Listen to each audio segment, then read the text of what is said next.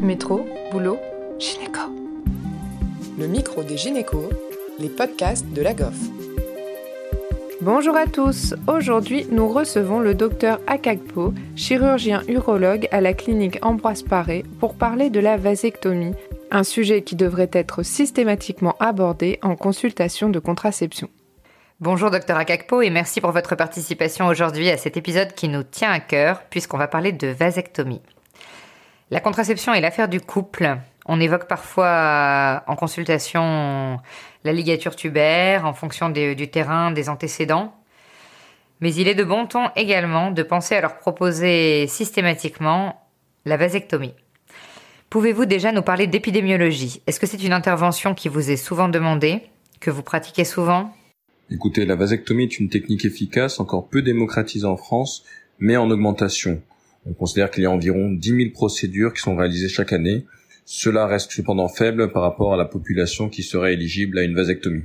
Si on compare avec d'autres pays nord-américains, il y a plus d'un tiers des hommes en âge de demander une vasectomie qui ont une vasectomie. Donc c'est jusqu'à un tiers des hommes environ aux alentours de 40 ans, de 40 à 50 ans. De plus en plus d'hommes se tournent vers cette technique chirurgicale qui est efficace. Donc probablement des paramètres politiques et culturels qui entrent en compte, c'est ça? Oui, surtout d'information, voilà, l'information qui joue beaucoup. En France, on a plutôt tendance à proposer plutôt la ligature tubaire.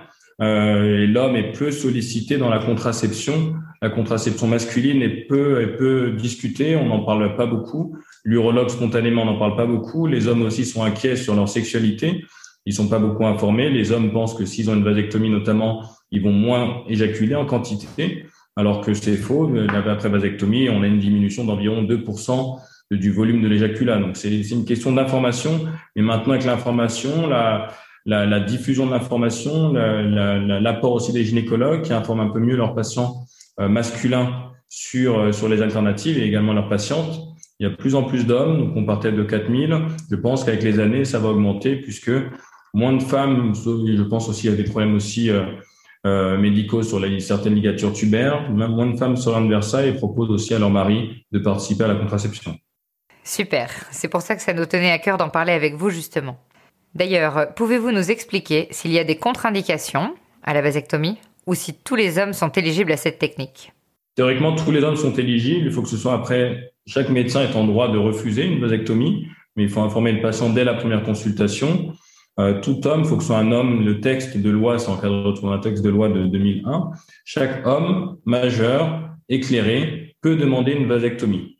Donc, il vient en consultation, il demande une vasectomie, on l'informe de la technique chirurgicale, du caractère théoriquement euh, irréversible, puisque c'est une chirurgie avec des hauts taux de récidive ou de sténose, même après reperméabilisation. Donc, on faut le considérer comme une technique irréversible et qui est proposée au patient. Le patient lui explique les modalités de l'intervention, les complications, les résultats à attendre de cette chirurgie, puisque c'est pas une technique chirurgicale qui est immédiate. Après la vasectomie, il y a un délai déjà d'environ trois mois qui, n'est, qui n'est, où la vasectomie n'est pas efficace, où il faut faire un spermogramme de contrôle à distance pour confirmer la, l'azoospermie, l'absence de spermatozoïdes. Il faut que le patient soit au courant des différentes étapes qu'il aura avant d'être vraiment efficace sur le plan de sa vasectomie. Donc, entre la première consultation et la deuxième consultation, il y a quatre mois incompressibles de réflexion donc une première consultation, information, un consentement assigné d'informations qui permettent d'affirmer qu'on a été informé par un médecin de la technique chirurgicale et des résultats à attendre, puis une seconde consultation à quatre mois où le patient confirme sa volonté de vasectomie et nous donne son consentement secondaire de réalisation de la vasectomie. Et là, on lui donne une date opératoire pour la vasectomie. Il y a quatre mois obligatoires entre les deux consultations. Nous, on a ce même délai de réflexion de quatre mois pour la ligature tubaire. Vous avez parlé de reperméabilisation. Est-ce que par hasard vous connaissez le taux de succès de la reperméabilisation si on vous la demande dans un second temps? Le taux de succès, c'est-à-dire que le taux de grossesse chez les hommes qui changent d'avis après les couples qui changent d'avis après vasectomie, on est à moins de 50%. Moins de 50%, mais on tient en compte parfois ce qu'on propose aussi à certains patients. Donc la première consultation, un patient qui n'est pas sûr, un patient, on parlait tout à l'heure, est-ce que c'est tous les hommes qui peuvent avoir une vasectomie? La question éthique qui se pose souvent, c'est un homme qui vient de 25 ans, majeur, éclairé, puisqu'il a lu un peu sur Internet, on lui a donné des informations, qui souhaite une vasectomie. Est-ce qu'on lui fait ou pas? Ça, c'est les grandes questions. Est-ce qu'on lui fait ou pas? Vous, vous les verrez peut-être un peu moins, puisque c'est des hommes célibataires et qui viennent et qui ne veulent peut-être pas d'enfants. et qui veulent une vasectomie. Donc ça, c'est les premiers couples qui sont un peu problématiques. Le second couple, c'est un homme en couple et qui hésite. On peut leur proposer de conserver son sperme. Et donc, on a des taux de succès de grossesse après vasectomie, mais ça mélange aussi les patients qui ont eu une conservation. Donc, si on se base purement chez un homme non conservé en préopératoire, on a des taux de, grossesse spontanée qui sont assez faibles pour deux raisons. Problème chirurgical, puisque l'anastomose déférentielle est assez compliquée, assez fine. Il y a souvent un granulome qui se forme sur les deux extrémités des déférents. Et d'autre part, il y a des anticorps qui se créent également antispermatozoïdes et qui font qu'on a des taux de grossesse spontanée assez faibles. Moins d'un couple sur deux parvient à avoir des enfants après reperméabilisation des canaux déférents euh, après une vasectomie. Oui, donc autant toujours, bien sûr, le considérer comme une technique définitive au moment de la prise de décision. D'ailleurs, à ce moment-là, en consultation préopératoire, comment vous formulez l'information au couple concernant les risques éventuels, etc. il faut les informer déjà du risque de, de, des précoces et tardifs. Donc, les risques précoces sont liés à l'anesthésie, comme toute chirurgie. Donc, c'est une, on parle d'anesthésie. C'est vrai que certains cas, on peut faire la vasectomie sous anesthésie locale. En France, on reste majoritairement sous anesthésie générale.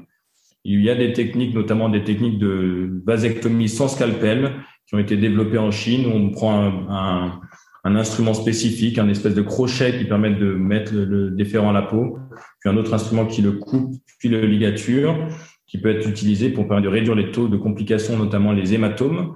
Donc l'hématome est la complication post-opératoire immédiate la plus fréquente, même si ce sont des petites incisions, un centimètre maximum, soit d'un côté, soit de manière bilatérale pour euh, extraire le déférent et le sectionner. Donc la première complication, c'est l'hématome.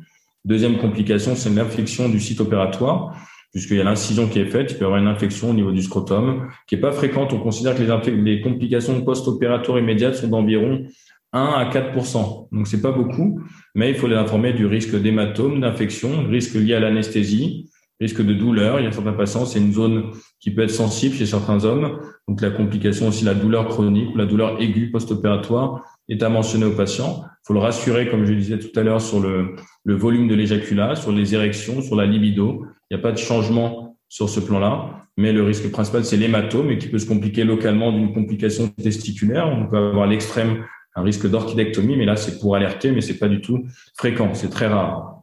D'accord? Et ensuite, il y a des complications à distance. On parlait tout à l'heure qu'on mettait une ligature souvent non résorbable sur les extrémités des déférents qui ont été coupés, il peut y avoir des granulomes, donc une formation un peu indurée au niveau des déférents. Et donc là aussi, ça peut gêner sur le plan esthétique.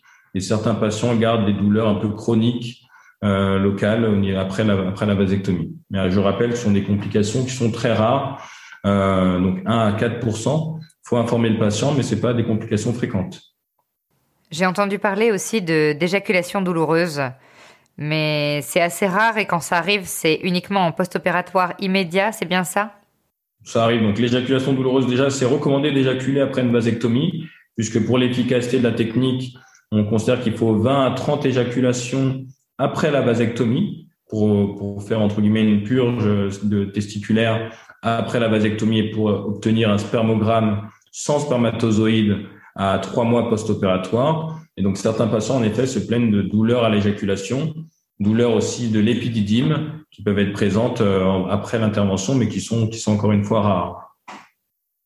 Eh bien, en tout cas, merci beaucoup pour cet épisode Accès Urologie, mais finalement assez féministe. Je ne sais pas si vous voudriez ajouter quoi que ce soit.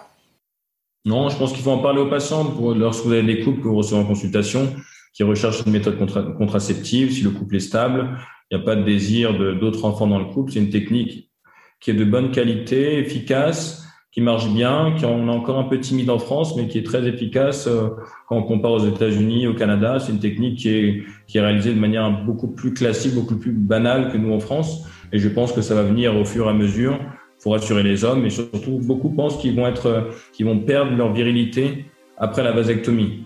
Donc, alors que ça change pas du tout le taux hormonaux de, testostérone, ça change pas l'érection, ça change pas la libido, ça change rien. Euh, juste après, par contre, il faut que le, que le patient soit clair avec lui-même, euh, qu'il n'ait pas d'autres désirs de grossesse. Euh, ils ont toujours la sécurité de conserver. Merci au docteur Akakpo et à Océane Pêcheux pour cette interview. Merci à tous de nous avoir écoutés aujourd'hui. Rendez-vous la semaine prochaine pour un nouvel épisode. Vous retrouverez toutes les ressources et références de ce podcast dans la description et surtout, n'hésitez pas à vous abonner à la chaîne, à lui accorder 5 étoiles, voire même à en parler autour de vous. Métro, boulot, gynéco.